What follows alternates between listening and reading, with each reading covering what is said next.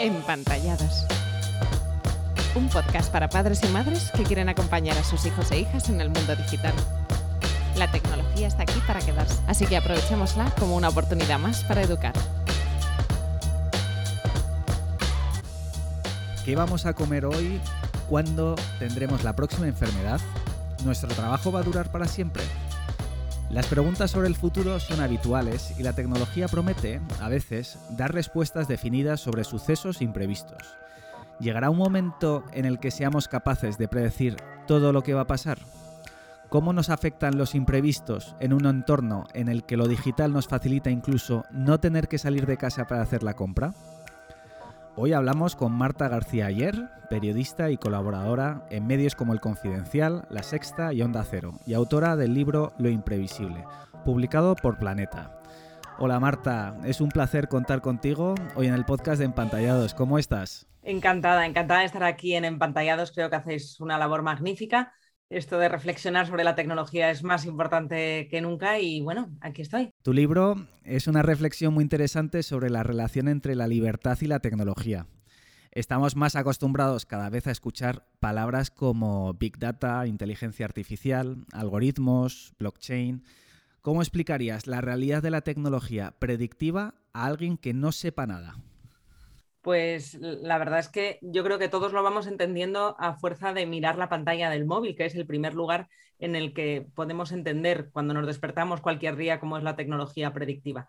Eh, hay una serie de algoritmos y un procesamiento de datos que permite anticipar qué tiempo va a hacer, por ejemplo, dentro de unas horas o en el momento en el que estamos o dentro de unos días, igual que permite anticipar cuánto tiempo vamos a tardar en llegar al trabajo si le pedimos que calcule una ruta o si nos metemos en una red social nos aparecerá publicidad acorde con las últimas búsquedas o los gustos que tengamos. Igual que cuando ponemos la tele, pues una plataforma nos puede recomendar una película o una canción si estamos en streaming. Vamos dejando un rastro en Internet de todas nuestras acciones y todos nuestros gustos y todos esos datos dan información para que se calcule cuál va a ser nuestro siguiente comportamiento, nuestra próxima compra o incluso nuestro próximo voto, cuál es nuestra ideología y a quién vamos a votar, o nuestra próxima cita, si hablamos de una aplicación para ligar. Cada vez hay más datos mm, repartidos por todas partes y esto nos lleva a la pregunta que para mí era central en lo imprevisible, que es hasta dónde puede llegar el cálculo. ¿Se puede llegar a calcular todo el comportamiento humano o no? Y la verdad es que la tecnología, a mi entender, tiene muchos más límites de lo que los que venden tecnología nos quieren hacer. en lo imprevisible yo le trato de bajar un poco los humos a los algoritmos. Nos encanta, mira, tu modo de ver las predicciones sobre el futuro como algo que afecta al presente. ¿Cómo crees que está cambiando la sociedad a raíz de las facilidades para predecir conductas o movimientos humanos por parte de la tecnología? ¿Con qué tenemos que llevar cuidado y de qué nos tenemos que alegrar? Tenemos que alegrarnos de muchísimas cosas. La tecnología ha cambiado eh, la manera que tienen los humanos de vivir desde el principio de los tiempos, desde las lascas de sílex, que también son tecnología. Eh, por eso cuando se critica la tecnología, o por ejemplo el móvil, eh, diciendo que es que somos muy dependientes de ello, a, mí me, me, de reconocer que me da un poco de, risa, de, tierna. Me parece ingenuo que nos quejemos de que dependamos de una nueva tecnología, porque es una queja que se ha repetido a lo largo de la historia siempre. Somos dependientes de muchísimas tecnologías. El día que se te estropea el frigorífico, tienes un enorme problema porque dependemos del frigorífico, dependemos del coche, dependemos de que no se, no se atasquen los, los barcos en el, en el canal del... dependemos de todas las tecnologías que hemos desarrollado y que se han vuelto imprescindibles en nuestro día a día. Los que hemos aprendido ya a conducir o a movernos eh, con GPS, pues seguramente no sepamos movernos por la ciudad como se movían aquellos que, sabían conducir sin GPS. ¿no? Claro que somos dependientes a las cosas necesarias que nos han facilitado la vida. La cuestión está en que no metemos los calcetines en el frigorífico, ¿no? De que hay que utilizar hay, de todo, ¿eh? Hay de todo.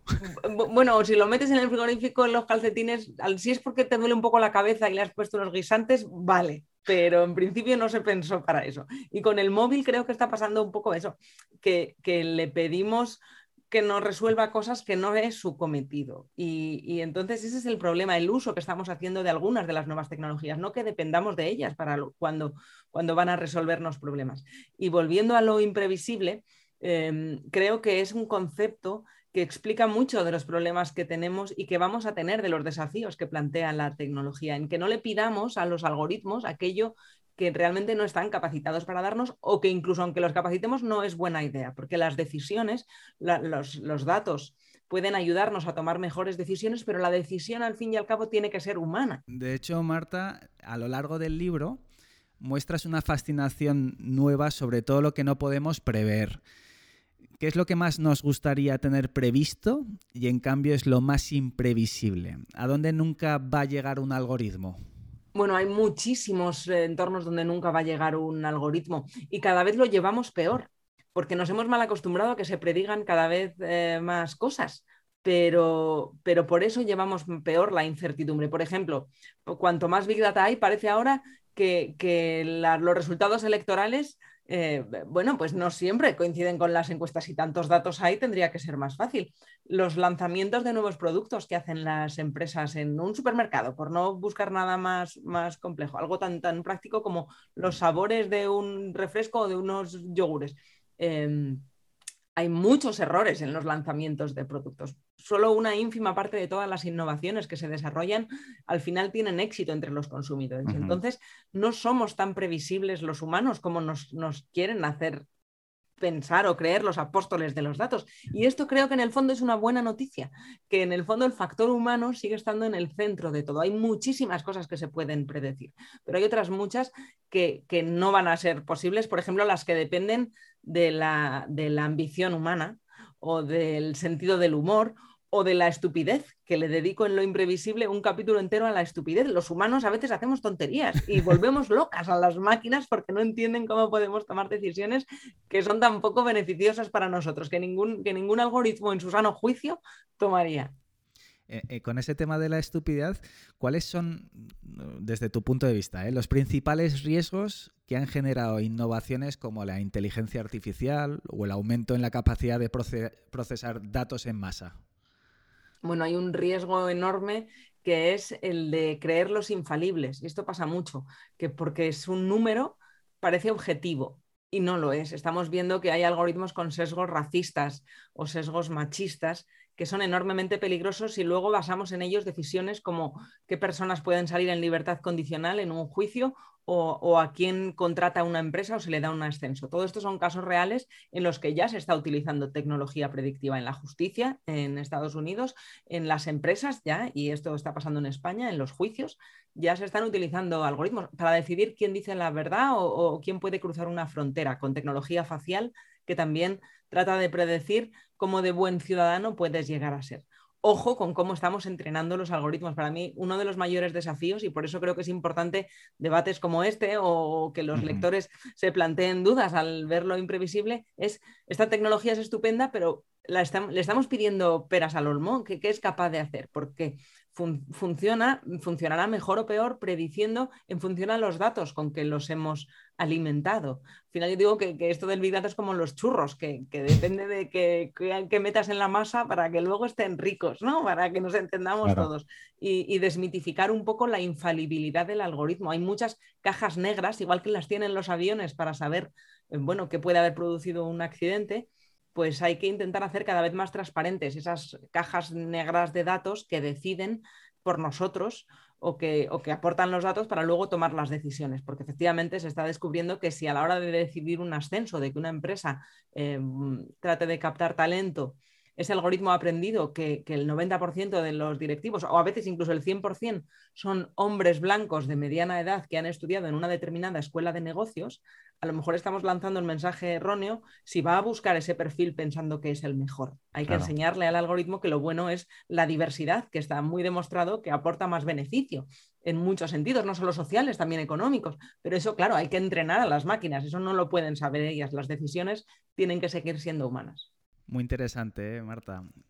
Em, coches autónomos en los que su ingeniero principal no se montaría, supermercados que saben lo que vamos a comprar antes de que entremos a hacer la compra, Tu libro cuenta distintas realidades de un, de un modo aparentemente futurista que en realidad habla del presente.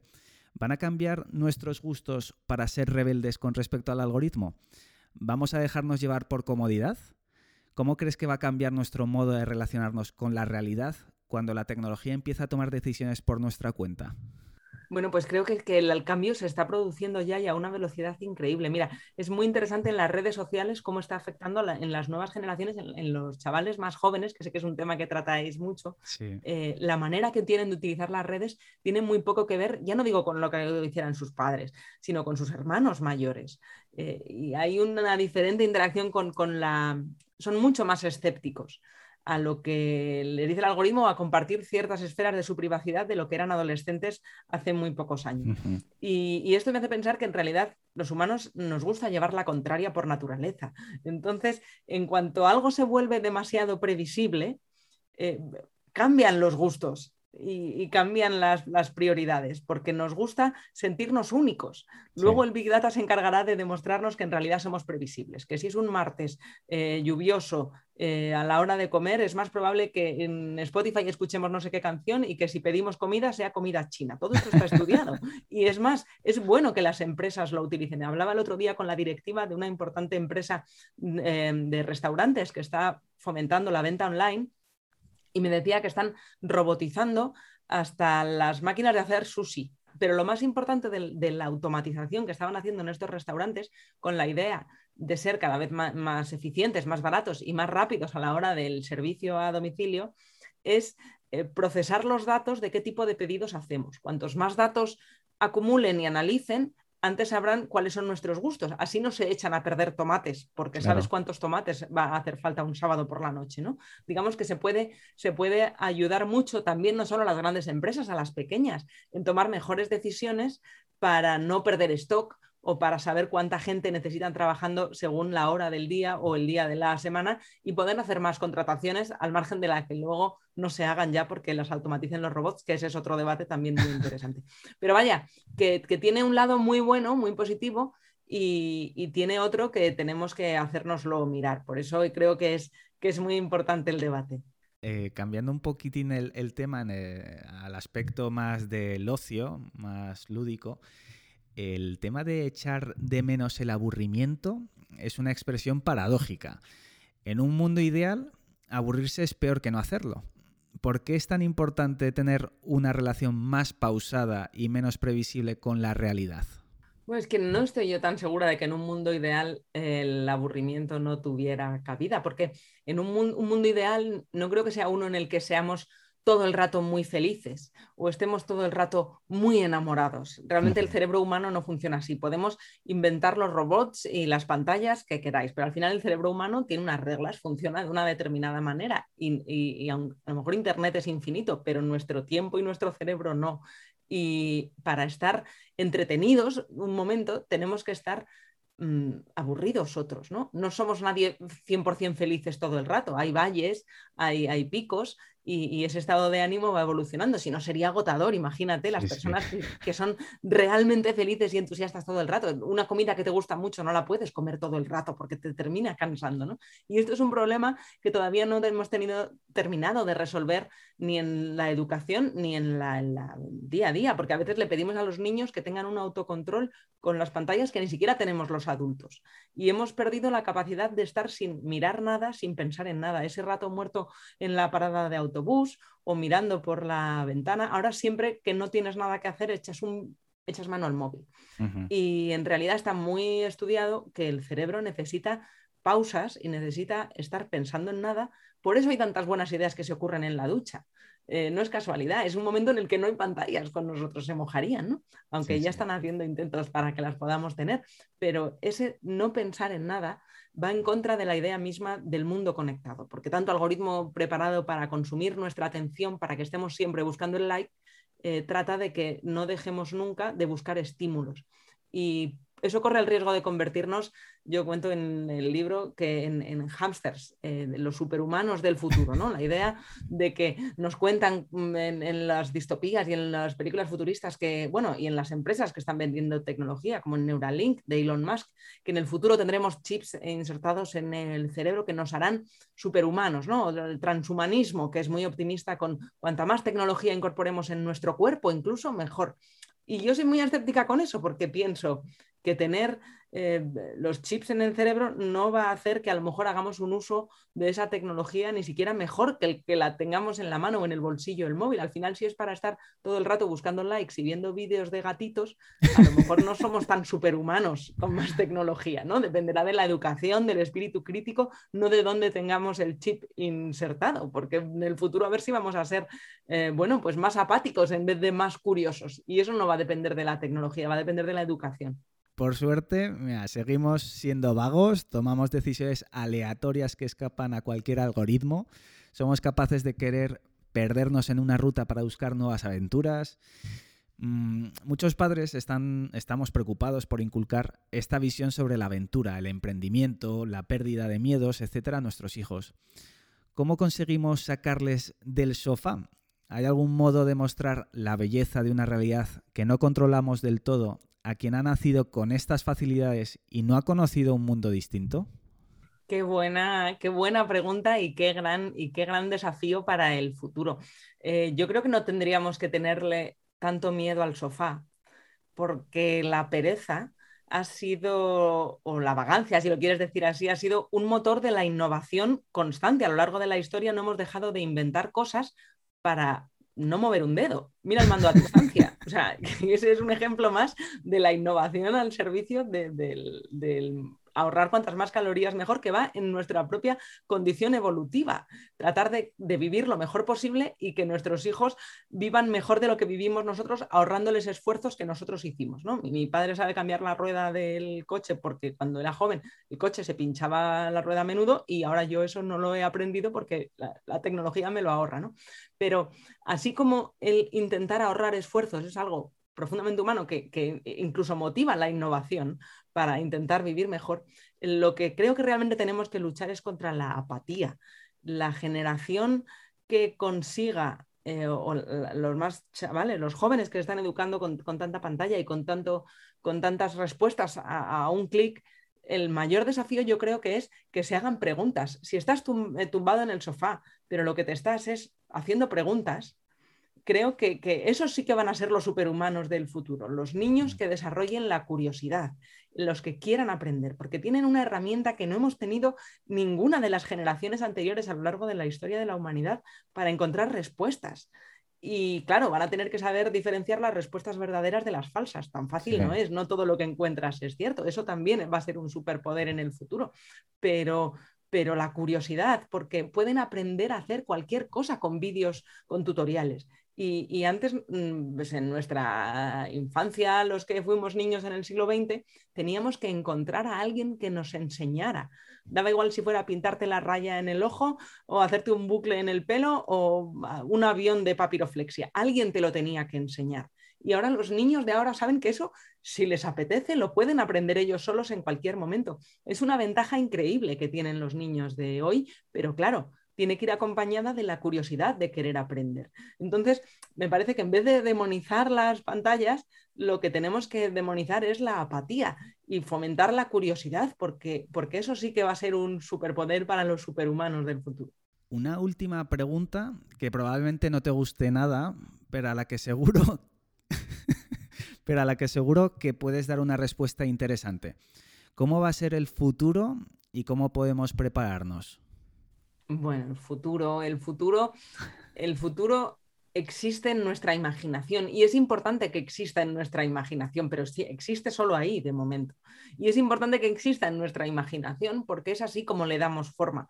En, lo imprevisible cuento muchísimos ejemplos, también en El fin del mundo tal y como lo conocemos, el libro anterior, de, grandes científicos que hacían vaticinios de lo que iba a pasar que luego acabaron siendo clamorosamente equivocados, como los, eh, científicos eh, en los años 90, los que más sabían de Internet cuando nadie sabía de Internet en los años 90, pronosticaban que, mm, que eso de Internet no iba a servir nunca ni para comprar, ni para leer periódicos, ni nada de eso, que era parte de una burbuja. Es verdad que a corto plazo fue una burbuja, pero luego se ha demostrado tremendamente erróneo. ¿no? Mientras unos científicos decían esto, en ese mismo año se estaba fundando Amazon. ¿no? O sea, que para que nos hagamos una idea de lo difícil que es hacer predicciones y lo fácil que es meter la pata hasta el fondo. Pero imaginar futuros es lo que da forma en el presente, es importante para el día de hoy, ya no para el día de mañana.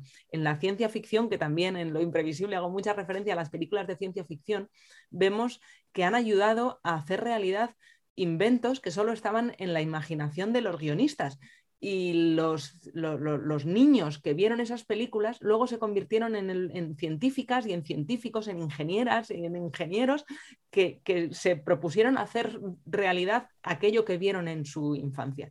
Estaba llena la tecnología de, historias de, de personas que al crecer se propusieron eh, bueno, pues ¿por qué no vamos a conseguir que vuele un coche? ¿no? Que tanto nos lo han dicho las películas. Bueno, pues ya tenemos los drones con pasajeros que están empezando a hacer sus pinitos. La, mi cuenta pendiente está en el teletransporte, que es verdad que fue una idea de los guionistas de Star Trek.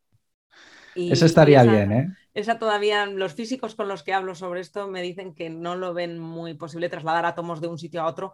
Algo se está consiguiendo, pero no como en Star Trek. Y luego me enteré que, que en realidad no fue un invento con aspiraciones científicas las, las, que hicieron estos guionistas, lo que querían era ahorrarse el coste de los decorados de exteriores, porque rodar en el espacio exterior, digamos que era muy caro, y si te imaginabas una cápsula que trasladaba a las personas, a los actores de una nave espacial a otra, pues se ahorraban los exteriores. Entonces, bueno, no siempre, no siempre los inventos de la ciencia ficción inspiran ciencia y tecnología, pero en otras muchas ocasiones sí. Siempre aprendemos cosas nuevas, Marta. Oye, pues muchísimas gracias por toda la inspiración que, nos han dado tus respuestas, Marta. Ha sido un lujo estar contigo. Bueno, me lo he pasado fenomenal y nada, si os quedáis con ganas de más, ya sabéis que tenéis por ahí los, los libros para seguir aprendiendo y haciéndoos preguntas, que de verdad es lo más importante para irle dando forma al futuro con las respuestas que ya nos las iremos inventando. Lo importante es hacernos preguntas. De hecho, estamos deseando seguir pensando sobre los temas que hemos abierto y seguro que da para muchas horas de conversaciones. Dejamos aquí este podcast de Empantallados y os esperamos en el siguiente episodio. Muchísimas gracias a todos por habernos escuchado y hasta la próxima. Un abrazo, Marta. Muchas gracias, un abrazo.